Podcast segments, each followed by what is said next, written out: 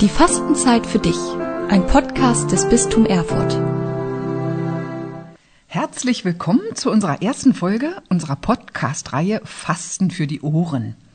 Heute, der erste Teil steht unter dem Thema Fastenzeit und Aschermittwoch. Aschermittwoch ist ja vor wenigen Tagen erst gewesen. Für dieses Gespräch hier habe ich mir Markus Schnauz eingeladen und der wird sich gleich mal selber vorstellen. Hallo Markus. Hallo Andrea. Ja, was kann ich über mich sagen? Ähm, ich bin verheiratet, 43 Jahre alt, habe drei Kinder. Die sind unterschiedlich alt, alle schon Schulkinder, deswegen haben wir zurzeit sehr viel Freude zu Hause, auch mit dem Homeschooling, aber das kennen andere sicherlich auch. Ansonsten bin ich der Hochschulseelsorger in der KSG Erfurt, der Studentengemeinde und auch in Ilmenau und ja, arbeite auch noch ein bisschen im Seelsorgeramt mit. Danke, freut mich. Ähm, Vielleicht gleich am Anfang, magst du einen Tee? Was hast du denn für einen? Ähm, also hier habe ich ganz verschiedene Sorten. Love ist ein Kräutertee. Also der Name ist vielversprechender. Minze, spanische Orange zum Beispiel. Na, Valentinstag war ja erst. Ähm, dann würde ich jetzt mal auf spanische Orange ähm, mich festlegen. Vielleicht ist das schon ein bisschen Urlaubsgefühl, was dann dann jetzt hier nach dem langen Schnee und so weiter. Also spanische Orange, wenn es geht. Aha, ich merke schon, der Mann lebt in der Zukunft. So, jetzt müssen wir nur noch den Wasserkocher ankriegen. Also, ist gleich fertig. So, spanische Orange. Nimmst du Zucker? Naja, ist ja Fastenzeit, wa? Darf ich da auch Zucker nehmen? Ja, hast du dir für die Fastenzeit so richtig vorgenommen, jetzt so auf Süßigkeiten zu verzichten? Naja, es gibt ja verschiedene Sachen, die man so machen kann und das, ich sag mal, Klassische ist ja alles irgendwie, was mit Zucker zu tun hat, zu reduzieren und ich, das, das tut mir manchmal ganz gut, aber ich bin auch der, der es nicht immer schafft. Also vom Grunde her ähm, habe ich es auch schon mal geschafft, die ganze Zeit der Fastenzeit ohne Süßigkeiten zu schaffen und ich versuche es auch wieder, aber heute nehme ich mal noch ein Stück Zucker. Okay. Machen wir dann. Ich fasse mal hier. So. Das waren jetzt zwei, da muss ich dann nächste Woche. Du, das ganz, ganz kleiner Candice-Zucker, also der tut nix. Oder eben du verzichtest auf viele andere Sachen. Das ah, stimmt. Mist. Das hatte ich gehofft. Ich komme damit so. durch. Ja, hast schon gesagt, also in der Fastenzeit verzichtest du ein bisschen. Fastenzeit hat ja immer so ein bisschen den Anschein, ähm, es geht hier um Verzicht, um sich nichts mehr gönnen dürfen. Lebt ihr das in der Familie auch so, dass, äh, also jetzt zum Beispiel du mit deinen Kindern, äh, dass alle in der Familie Bescheid wissen, sagen so, die Fastenzeit hat jetzt angefangen und jetzt reduzieren wir mal? Na, Bescheid wissen tun alle. Okay. Aber da meine Kinder unterschiedlich alt sind und ähm, unter Umständen auch vielleicht ein bisschen kritisch zu dem Ganzen stehen, was Fastenzeit für sie soll oder nicht, werden wir mal gucken, wie wir das dieses Jahr hinbekommen. Ähm, vom Grunde her ist schon die Überlegung, dass jeder sich auch so ein bisschen vielleicht selbst was vornimmt. Vielleicht nicht für die ganze Fastenzeit, aber mal so wochenweise, dass es nicht so schwer fällt, das 40 Tage ähm, eine Sache durchhalten zu müssen. Genau, ich meine, es gibt ja kleine Unterbrechungen. Die Sonntage werden ja, ja. immer von der Fastenzeit ausgenommen. Ne? Da das kann stimmt. man ja dann schon mal. Ähm, Wobei ich das immer ein bisschen schwierig finde. Also wenn man dann sagt, man möchte zum Beispiel auf Süßigkeiten verzichten und dann macht man zwischendrin immer einen Tag, wo man dann sagt, ah, heute da pfeife ich auf alle Verzichte. Dann wieder anzufangen, finde ich manchmal schwieriger. Also, aber gut, es ist ähm, richtig natürlich, dass man Sonntag, weil das ja ein kleines Osterfest ist sozusagen, ähm, eigentlich dann nicht verzichten muss. Hm. Machst du das? Also, ähm, ich habe mir dieses Jahr erstmal noch gar nicht so viel besonders vorgenommen für die Fastenzeit.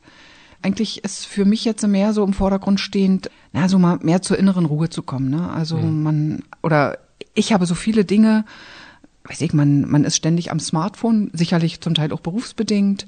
Naja, dann abends hängst du dann doch schon mal ab vor der Glotze. Irgendwie äh, möchte ich da schon einiges ausschalten. Also es hat jetzt weniger mit Essen zu tun. Und dann ähm, so die freie Zeit dafür zu nutzen, also einmal sagen wir mal so vielleicht mehr mal in Gebete einzusteigen wieder. Mhm oder eine freie Zeit zu nutzen, auch so an, an liebe Leute einen Brief zu schreiben. Also ja, mich irgendwie ein bisschen wieder neu auszurichten. Irgendwie merke ich, laufe gerade ein bisschen neben der Spur, weil alles so viel jetzt war und natürlich auch Homeschooling und so, ne? Und da zu sagen, ah, ich möchte mich mal wieder in die Spur bringen. Und ähm, eigentlich glaube ich, ist dieser Gedanke auch gar nicht so verkehrt, weil Fastenzeit ist ja wirklich nicht nur, wie es äh, ganz, ganz früher eben sehr im Vordergrund war, Also es wurden ja verschiedene Dinge verboten, Fleisch war verboten, äh, Eier, Butter und so eine Sachen alles. Da gibt's ja schon massive Lockerungen. so Lockerung, heute. was ein schönes Wort. ja, ja das stimmt. ähm, aber Fastenzeit äh, wird ja auch österliche Bußzeit genannt. Und da steckt ja schon sehr viel mehr drinne als nur Fasten. Ja, ne? genau. Also für mich ist das auch, also ich habe zum Beispiel den Studenten vorgeschlagen, weil wir jetzt quasi ja schon ein Jahr alle fasten miteinander durch das Coronavirus und uns ständig einschränken müssen, habe ich vorgeschlagen, man könnte doch, also die Fastenzeit ist ja dazu da, mit sich selbst vielleicht äh, ein bisschen zu gucken, was tut mir gut, was tut äh, in Beziehung auf, auf meinen Nächsten gut und was tut in Beziehung auf Gott gut, dass man sagt, warum nehmen wir nicht mal diese Fastenzeit bewusst auch für Sachen, die mir gut tun, damit ich dann voll Freude sozusagen richtig Ostern feiern kann, weil Verzicht und das ist ja schon, klingt ja schon immer so, so negativ, ähm, und Einschränkungen, das hatten wir jetzt schon alle so lange, ist denn nicht eigentlich ein, das Ostern, das Osterfest dieses Jahr ein Fest, was besonders voll Freude sein kann, wenn man sagt, okay, ich bereite mich mal richtig aufs Freuen vor. Und okay. äh, äh, das, die Auferstehung, die, die wir ja zu Ostern feiern, die Begegnung mit Gott, die passiert ja vielleicht auch da, wo man sagt, okay, da habe ich mich mal richtig gefreut. Und da habe ich gesagt, das ist die Freude, die eigentlich vielleicht auch von Ostern her kommt.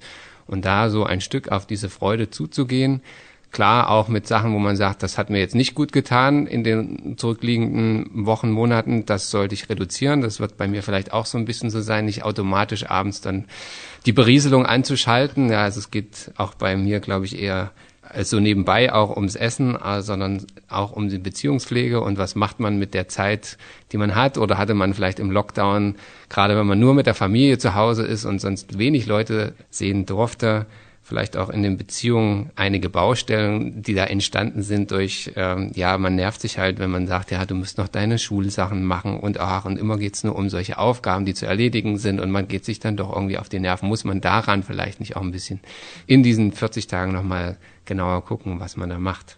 Ja, österliche Bußzeit, so heißt das ja, beginnt mit dem Aschenkreuz. Auch da können wir noch mal fragen, wie machen wir das dies Jahr überhaupt mit der Asche? Wie genau, ist ja nicht so einfach, Mann? ne? Also oder an die Frau. genau. Äh, genau. Und ich, man sagt ja auch Buße oder Beichte, das kann das Sakrament der Versöhnung sein. Und aus diesem Gedanken raus habe ich gedacht, ist es vielleicht dieses Jahr ähm, vielleicht auch mal ganz gut zu gucken, welche Beziehungen habe ich gepflegt in den letzten Wochen, was war möglich, was war nicht möglich wo sind, wie gesagt, vielleicht auch kleinere Problemfelder aufgetaucht und was kann man dagegen tun, dass es zu Ostern, es soll ja nicht Friede, Freude, Eierkuchen sein, Kritik und sowas gehört ja alles dazu, aber dass man dann doch fröhlich und ich sag mal ein Stück erlöst äh, Ostern feiern kann. Mhm. Ah ja, wie das mit der Asche ist. Hast du eine Idee, wie man das dieses Jahr macht? Es gibt ja so verschiedene Vorschläge, was die Kirchen so sagen. Naja, erlaubt ist, äh, das weiß ich äh, nicht, dass der Priester, wie er es ja sonst macht, seinen Daumenabdruck auf deiner Stirn hinterlässt. Also er bemüht sich ja immer ein Kreuz zu zeichnen, aber bei mir sah das früher immer aus als äh, ja ein dicker, fetter Daumenabdruck. Und dieses Jahr ist es ja so ganz, wie die Redewendung sagt, Asche aufs Haupt. Ne? Ja, also da, genau. Nun ist es ja ohnehin begrenzt. Äh, die Gotteshäuser werden ja nicht voll sein. Und so mancher wird sich überlegen müssen, wenn er es unbedingt möchte mit Asche und so, weil Asche hat ja auch eine besondere Bedeutung, im Trauer, Buße, Umkehr, äh, wie er das für sich persönlich gestalten kann. Und ich hatte zum Beispiel gelesen, so einige Vorschläge, man könnte ja selber zu Hause auch bestimmte Dinge verbrennen. Also zum Beispiel, wenn man zu Hause geschmückt hat und mit seinen Kindern Karneval gefeiert hat, das verbrennen. Ne? So entsteht ja auch Asche, mhm. diese Vergängliche, das zum Ausdruck kommt. Oder manch einer hat Palmzweige. Habt ihr Palmzweige eigentlich äh, zu Hause, so vom letzten Jahr noch? Also wir hatten die früher immer hinters Kreuz so gesteckt. Genau, also wir haben da, ich glaube, nicht hinter jedem Kreuz, was bei uns äh, in der Wohnung hängt, einen Palmzweig, aber doch für ein kleines bisschen Asche würde es reichen und okay. auf die Idee, das selbst zu verbrennen, bin ich noch nicht gekommen. Aber mein jüngster Sohn, der würde das, glaube ich, mit Vorliebe tun. Der hat schon seit Weihnachten und vorher hat er aus den Wunderkerzen, weil man ja keine Böller haben durfte, eigene äh, Knallkörper gebaut und die mit Vorliebe dann auch verbrannt. Also den könnte ich auf jeden Fall dafür begeistern, mhm. dass wir die Asche selber herstellen. Ist vielleicht meine Idee, das tatsächlich zu machen. Mhm. Ja, ansonsten ja, wie kriegt der Pfarrer jetzt, also früher war es ja auch so, dass die Asche nicht auf die Stirn gezeichnet wurde, sondern auch über den Häuptern verstreut wurde. Also ist aber dann schon einige Jahrhunderte her, das ne? ist also schon, ganz, ganz früher. Genau, da war, glaube ich, die Jahrhundertezahl noch einstellig, ja. Ich glaube, es ist ja erst seit, weiß nicht, 11., 12. Jahrhundert, dass man das Kreuz auf die Stirn zeichnet. Vorher hat man das über das Haupt gestreut. Ja, wie der Pfarrer das über alle äh, in der Kirche befindlichen machen oder verbreiten will, weiß ich nicht. Vielleicht hat er einen Föhn dabei oder so. Nein, Spaß beiseite. genau, Aber ja, das, das ist, ein ist, eine interessante Sache mit ja. der Asche. Gell? Ja, das stimmt. Aschekreuz gibt es seit dem 10. Jahrhundert, also ist es äh, belegt. Und äh, seit dem 6. Jahrhundert gibt es übrigens schon den Aschermittwoch. Ich finde dieses Aschenkreuz eigentlich ganz schön. Also ähm, eine Zeit lang war es immer, oder über viele Jahre war es so, dir wurde wie so ein ähm, Mahnmal auf die Stirn gegeben und eben du bist sündig, du musst umkehren und so. Hat ja auch alles seine Berechtigung. Ne? Und ich muss sagen, so im Laufe der letzten Jahre ist mir auch so klar geworden, eigentlich ist dieses Aschekreuz oder Asche aufs Haupt oder so, wenn es jetzt dieses Jahr so sein soll, auch so ein Zeichen der Liebe. Also mir persönlich zeigt so, obwohl, also erstmal ich mit dieser Asche auf dem Haupt oder an der Stirn äh, bin ich mit all meinen Talenten, mit dem, was ich gut kann, aber eben auch mit dem, wo ich schuldig geworden bin, mit dem, naja, was mich belastet. Und es wird deshalb für mich auch so ein Zeichen der Liebe, weil es mir auch sagt, bei Gott bist du dennoch nicht verloren. Der zieht keinen Schlussstrich, der gibt immer und immer wieder dir die Möglichkeit, neu anzufangen. Und so, ich meine, wir machen jedes Jahr uns dieses Aschenkreuz drauf und irgendwann müsste man noch sagen, man muss doch mal besser werden. Naja, wir sind Menschen, weißt du ja selber, ne? Und äh, dass Gott dich nie aufgibt. Ne? Und ähm, das finde ich sagenhaft, das finde ich ist ein schönes Zeichen. Also so ist für mich das Aschenkreuz eigentlich auch sehr, sehr positiv besetzt. Ja. Und dahingehend äh, ist es für mich auch ein wichtiger Punkt, so in der Fastenzeit auch mit darüber nachzudenken, ähm, ja, so was Gott für uns eigentlich auf sich genommen hat und da vielleicht dann auch so manches äh, oder auf manches zu verzichten, um so ein Stück des Weges mit ihm mitzugehen. Ne, mhm. das, äh, also dieser Gedanke taucht auch auf. Also du siehst, Fastenzeit ist wirklich sehr, sehr reich gefüllt. Ja, für mich ist es also das von der Symbolik her fast ähm, ein Aschekreuz auf die Stirn zu bekommen noch aussagekräftiger oder spricht tiefer. Gut, das war jetzt aus dem Judentum, ähm, wo ja aus dem Alten Testament, wo das ähm, mit den Sack und Asche gehen herkommt.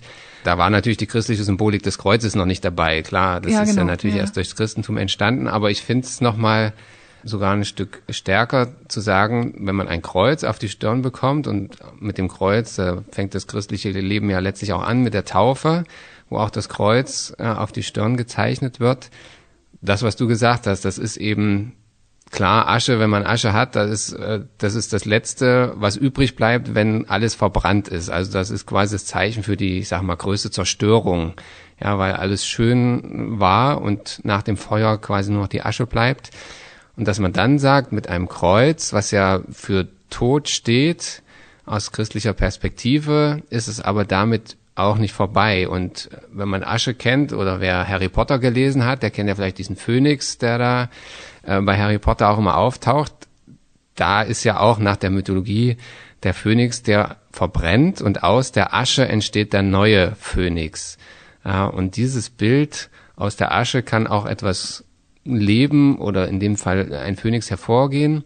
Das finde ich auch für Ostern eigentlich ganz tröstlich. Also sagen, ja, wir sind begrenzt, unser Leben ist auch mit ja, Schwierigkeiten und Leid und vielleicht auch, äh, nennen wir mal das Wort Sünde ähm, oder Dingen, die bei uns nicht so gut gelingen, ähm, gesät aber aus dieser Asche, aus diesem Negativen erwächst durch Ostern und durch Christus immer die Chance, auch was Neues zu beginnen. Und ich glaube, das ist eigentlich die Symbolik des Aschenkreuzes, die mir so wichtig ist, zu sagen, es gibt immer wieder das Angebot Gottes, du darfst neu anfangen. Mhm, genau. ja, und mhm. das finde ich eigentlich, ja, eigentlich ganz tröstlich.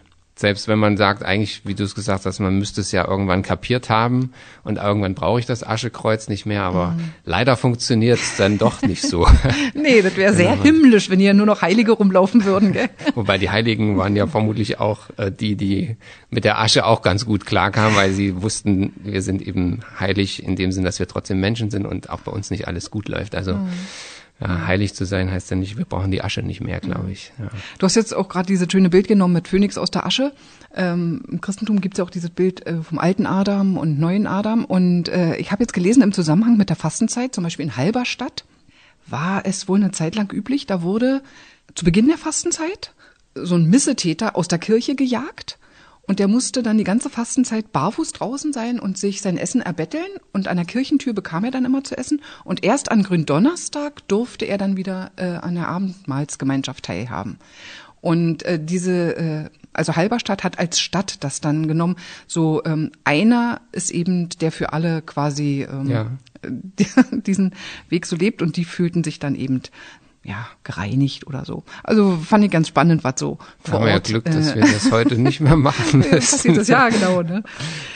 Es gibt ja auch ähm, zwei solche Sprüche, ist jetzt äh, blöd gesagt, äh, also beim Auflegen des Aschekreuzes oder der Asche. Äh, zum einen, so kenne ich es eigentlich von früher, bedenke, o Mensch, dass du Staub bist und wieder zum Staub zurückkehrst. Und eigentlich erst viele Jahre später kam dann neu dazu, kehrt um und glaubt an das Evangelium. Ja. Findest du da eins besser oder? Gute Frage. Ich glaube, die sagen in irgendeiner Form äh, ein bisschen auch was Unterschiedliches. Also bedenke, Mensch, dass du Staub bist und zum Staub zurückkehrt. Das hat für mich so einen Anklang an den Anfang der Bibel. Ja, Gott schafft den Menschen aus dem Ackerboden, also sagen wir mal Staub. Das heißt, und dahin kehrt man zurück. Wenn man es also aus diesem biblischen Befund nimmt, aus der Genesis, dann heißt das ja, du kommst von Gott und oder bist von Gott gewollt und kehrst dann letztendlich auch zu Gott zurück. Aber es bedeutet natürlich gleichzeitig auch, das, was du hier meinst zu sein, ist vergänglich. Ja, ja dieses, ja, es ist ein bisschen zwieschneidig. Also man kann es positiv deuten, von Gott gewollt und zu Gott zurück. Aber auch, ja, wenn du hier in diesem Leben, ja, sagen wir mal, meinst, das ist alles, was hier ist und nur auf diesen, diesen irdischen Dingen dein, dein, dein Leben aufbaust, dann musst du auch wissen, das ist irgendwann vorbei. Ja, das erinnert einen so an die Endlichkeit, ne? Aber das macht Corona auch gerade, finde ich. Also so an diese begrenzte. Ja, Mhm. ja, genau, ja, aber gut, Endlichkeit, vielleicht ist es das, was uns auch ein bisschen fehlt in unserer Gesellschaft, dass man quasi immer nur denkt, es geht immer so weiter, wie es weitergeht. Aber dass man sich mit dem Tod mal richtig auseinandersetzen muss, ist ja vielleicht doch durch Corona nochmal äh, besonders jetzt auch in der westlichen Welt ins Bewusstsein geraten. Und ich glaube, das ist auch ein großer Vorteil des Christentums. Also wenn man ein bisschen sich da auskennt, dann weiß man, es hat immer irgendwas mit Tod zu tun, weil immer irgendwo ein Kreuz hängt.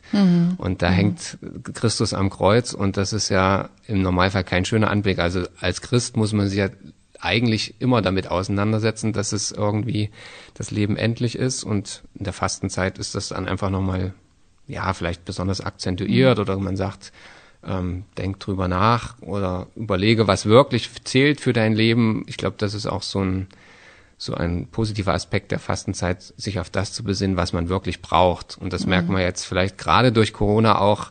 Man kommt mit Dingen äh, oder mit weniger klar, als man vorher meinte, klarkommen zu können. Ja, also was wir jetzt in den letzten Jahren alles nicht machen durften und wir haben es äh, im, irgendwie auch überstanden und vielleicht gemerkt, okay, manches brauche ich tatsächlich nicht.